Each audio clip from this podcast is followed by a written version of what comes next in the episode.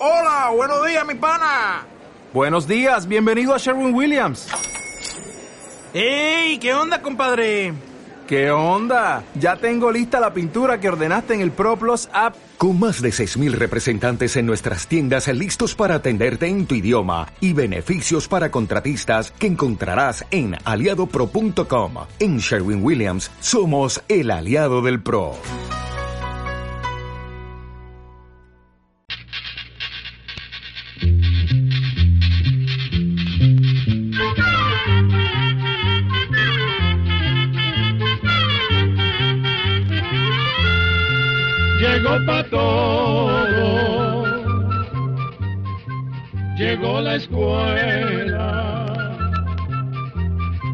Llegó la escuela,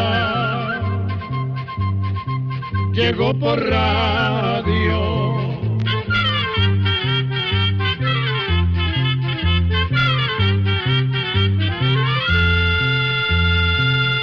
Oigamos la respuesta.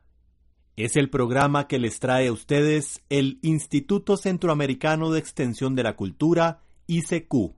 Estimadas y estimados oyentes, les invitamos a visitar nuestra página de Facebook Oigamos la Respuesta, donde pueden encontrar información abundante sobre el ICQ, fotografías, informaciones diversas, hacernos preguntas y también puede escuchar programas anteriores y muchas cosas más.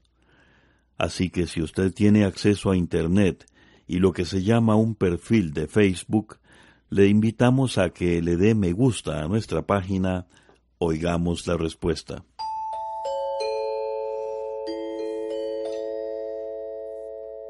Don Aristides Funes Gómez vive en El Salvador. Desde Cuscatlán nos hizo la siguiente pregunta. ¿Por qué existen las olas del mar? Oigamos la respuesta. Para que se produzcan olas es necesario que además de buen viento, haya suficiente espacio en el que se puedan formar sin estorbos que las detengan. Por eso es que en ciertas playas, como las de las bahías, las de las ensenadas y a veces hasta las de los golfos, no se forman olas tan grandes como en el mar abierto. En realidad, el mar nunca está quieto. El viento siempre está moviendo sus aguas, ya sea cerca o lejos del lugar en que nos encontramos, formando así las olas que aprovechan muchos bañistas y surfistas. Cuando se empieza a formar la ola, el viento poco a poco la levanta hasta enrollarse sobre ella misma, formando como una especie de túnel a lo largo. Conforme la ola se va acercando a la orilla, ese túnel se va comprimiendo o apretando, hasta que el aire que hay dentro estalla, rompiendo la capa de agua que lo está rodeando. Ese estallido produce el sonido del mar que se escucha en las playas todo el tiempo. Por otra parte, el tamaño de las olas depende del viento. Si es muy fuerte, puede haber olas más altas que estallan con más fuerza por llevar más aire dentro. En cambio, si sopla menos viento, hay olas más pequeñas que hacen menos ruido al reventar.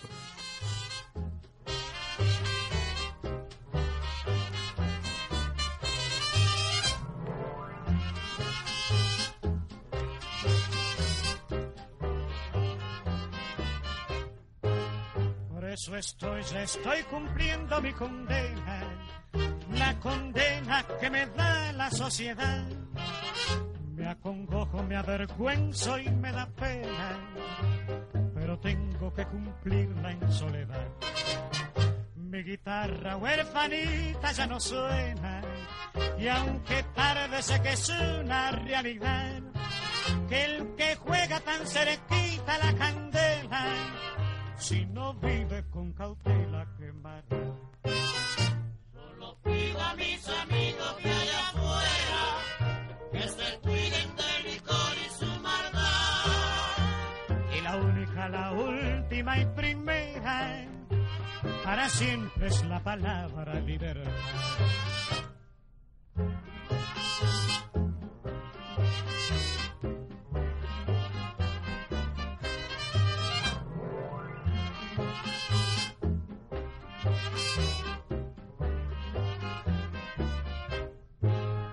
Por eso estoy, ya estoy cumpliendo mi condena, la condena que me da la sociedad.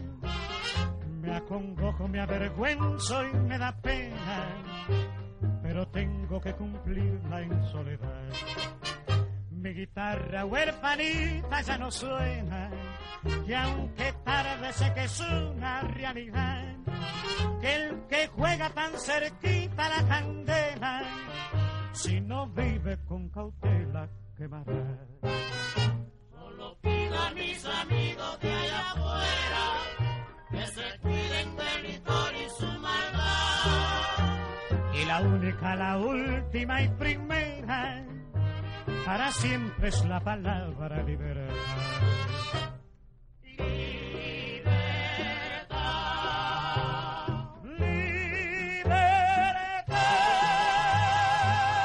Indalecia Morales nos llama por teléfono desde Comayagua, Honduras, para preguntarnos lo siguiente.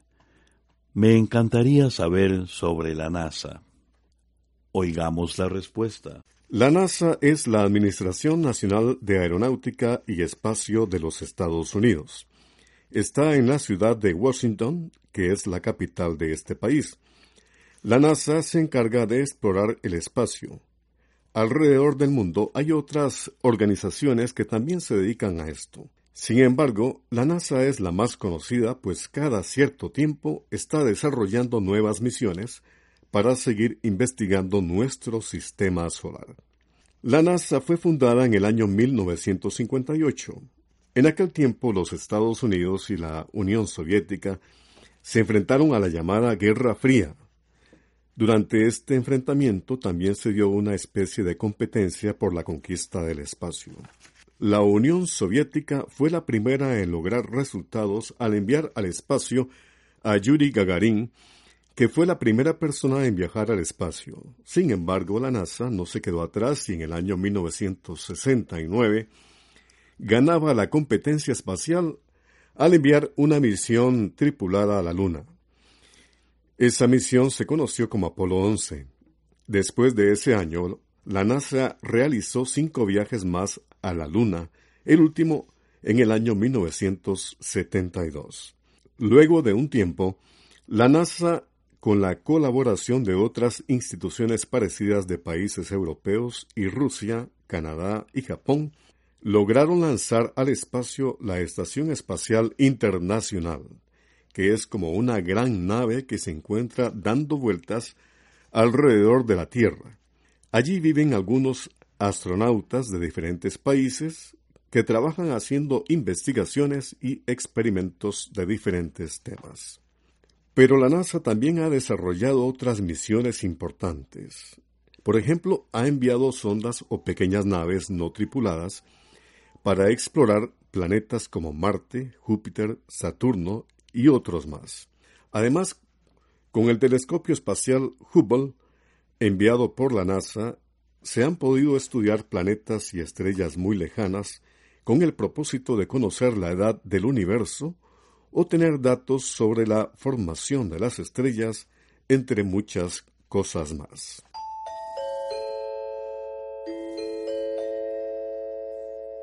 ¿En qué año la Iglesia Católica creó la Santa Inquisición y en qué año fue cancelada? ¿Cuál era el nombre del Papa que había en Roma antes y después de la Santa Inquisición? Estas son las preguntas que nos hace un estimado oyente desde San Pedro Sula, en Honduras. Oigamos la respuesta. Se llamó Inquisición a un grupo de instituciones que se crearon en algunos países para buscar y condenar los delitos contra la fe y los actos de herejía, o sea, aquellas acciones que iban en contra de todas las costumbres y creencias cristianas. La Inquisición empezó en el año 1184, cuando fue fundada por Francisco I, rey de Alemania, junto al Papa Lucio III. En aquel año, la Inquisición buscaba perseguir un movimiento religioso que se estaba extendiendo por el oeste de Europa y que se conoció como catarismo. Sin embargo, se habla más de la Inquisición española. La Inquisición llegó a España cuando se vivían momentos importantes de su historia.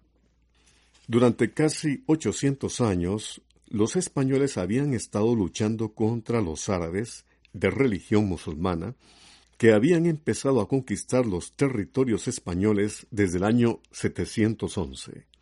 Muchísimo tiempo después, a finales del siglo XV, los reyes católicos consiguieron ir conquistando los territorios que habían perdido ante los musulmanes.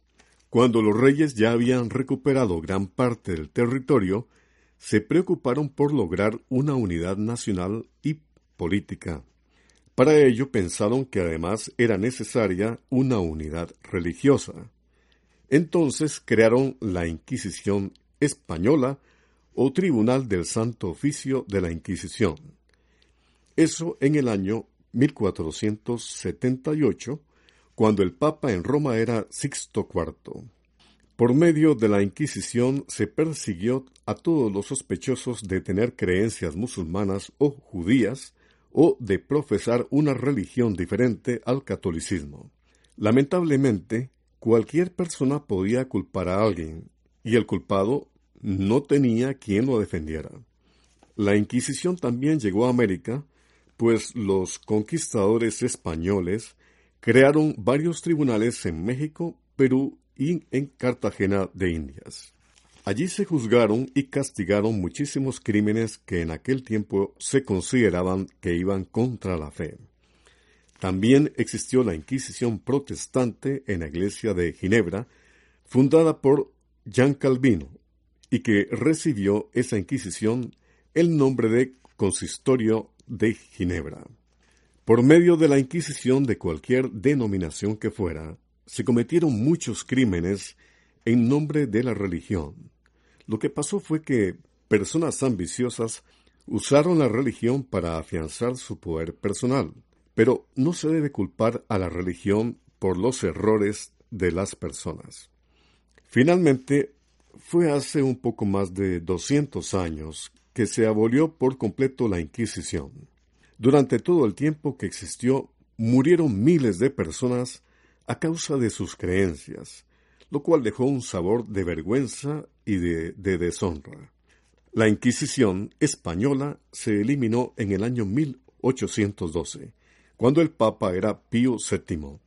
En el año 2000, con motivo de la celebración del jubileo de la Iglesia Católica, el Papa Juan Pablo II reconoció públicamente que las autoridades de la Iglesia de la época de la Inquisición habían actuado de un modo intolerante y equivocado. Y seguidamente hizo una oración en la que pidió perdón por los errores que se cometieron en aquellos tiempos.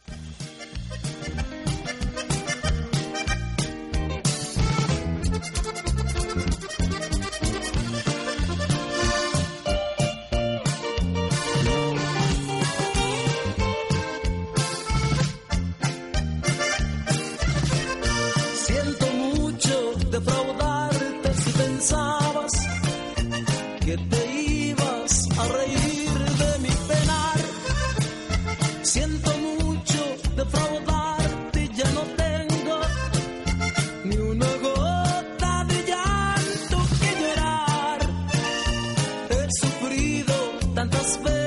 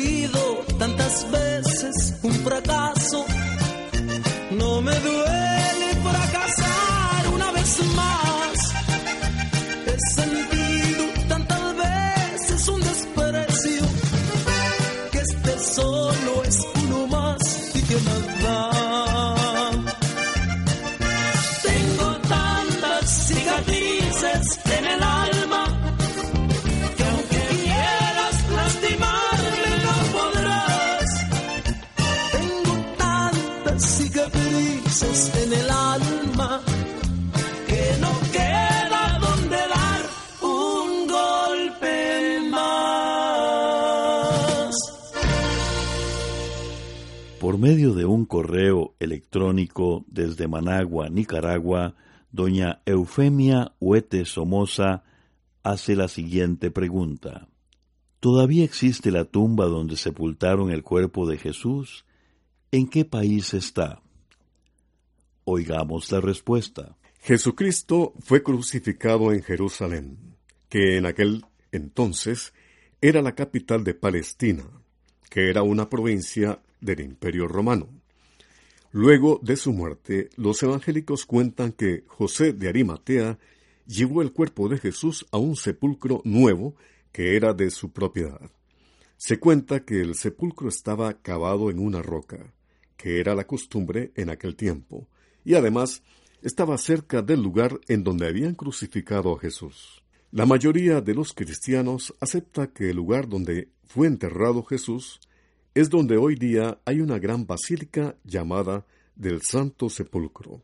Esta basílica está en la ciudad de Jerusalén, que actualmente pertenece a Israel. El lugar donde hoy está la Basílica del Santo Sepulcro ha sido sitio de devoción desde hace muchos años. Allí se han construido y destruido muchas iglesias. La que existe en la actualidad se cree que fue construida precisamente sobre el monte Calvario y sobre el lugar donde fue sepultado Jesús. Es decir, que esos dos lugares tan sagrados quedaron como enterrados dentro de esta basílica, que por cierto es grandísima y tiene muchas capillas.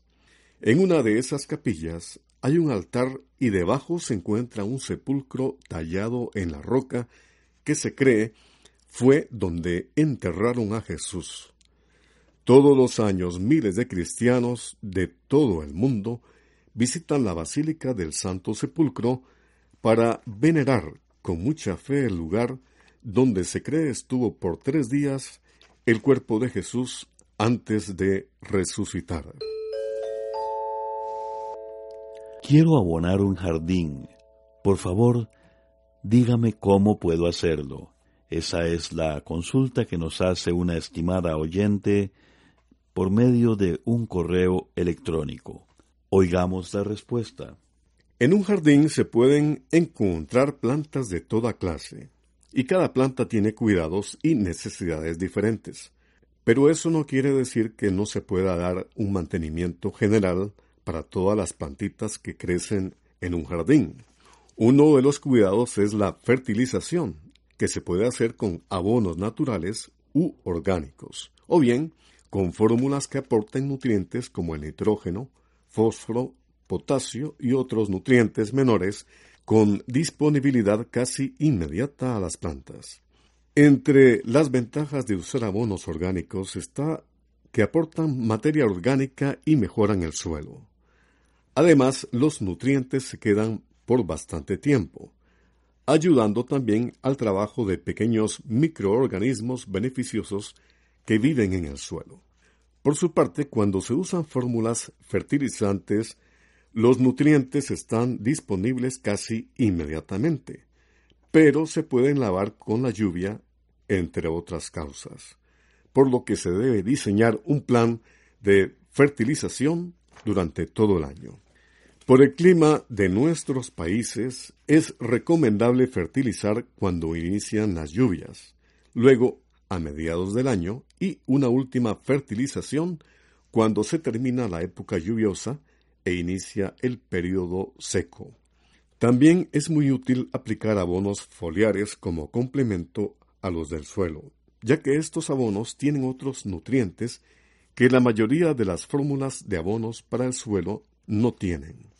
Por otra parte, es recomendable, a la hora de aplicar los abonos, se haga una pequeña limpieza o remoción del suelo alrededor de las plantitas, de manera que el suelo quede más suelto y ayude al abono a trabajar mejor. Además, le contamos que una fórmula fertilizante fácil de conseguir y con un buen balance de los principales nutrientes es la 15-15-15 y algún fertilizante foliar de los que se encuentran en los negocios que venden productos para la agricultura.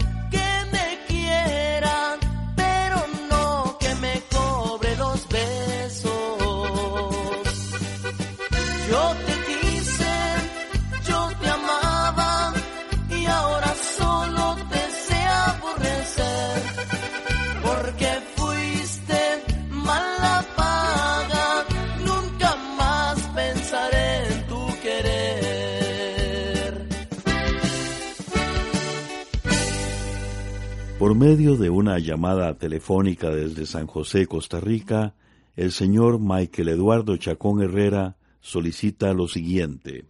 Quiero que me envíen la biografía del futbolista colombiano Gerardo Bedoya y que me expliquen por qué razón tiene el récord de tarjetas rojas, es decir, de expulsiones del campo de juego. Oigamos la respuesta. Gerardo Bedoya nació en el departamento colombiano de Antioquía el 26 de noviembre de 1975. Empezó su carrera en el fútbol a los 20 años, jugando con el equipo deportivo Pereira, y se retiró en el año 2015 mientras jugaba con el equipo Cúcuta. Además de jugar en varios equipos de Colombia y con la selección de ese país, Bedoya formó parte de importantes equipos como el Boca Juniors, Racing Club y Colón de Santa Fe en Argentina. También jugó en el Puebla de México y en el Fortaleza de Brasil. Hoy día Gerardo Bedoya, como bien dice nuestro oyente, tiene el récord de tarjetas rojas o expulsiones durante los partidos de fútbol. En 20 años de carrera futbolística, a Bedoya lo expulsaron 45 veces. Eso se debía a que cuando jugaba tenía un temperamento explosivo a su fuerte juego físico y también por reclamar airadamente las decisiones arbitrales. Y no hace mucho tiempo, en el partido en que se estrenaba como asistente técnico del equipo independiente Santa Fe de Colombia, lo expulsaron nuevamente por protestarle al árbitro apenas a los 21 minutos de haber empezado el partido. Programa A, Control 38.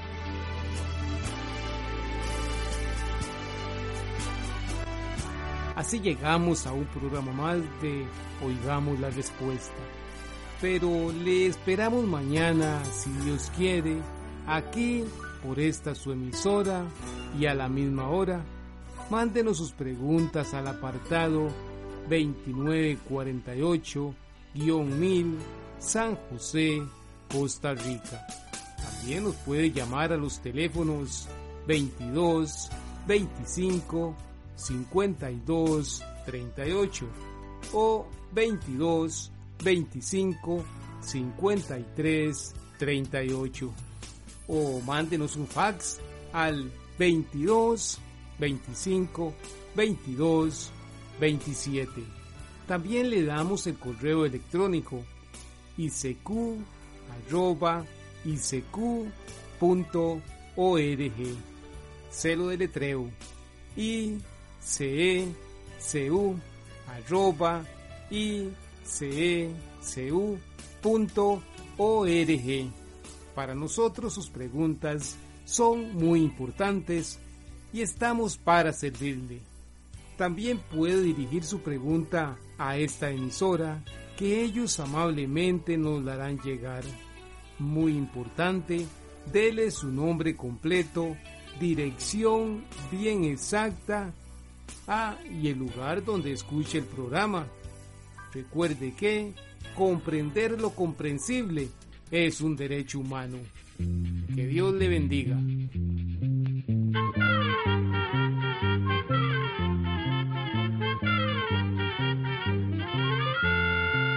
Llegó el momento de despedirnos. Se va a la escuela,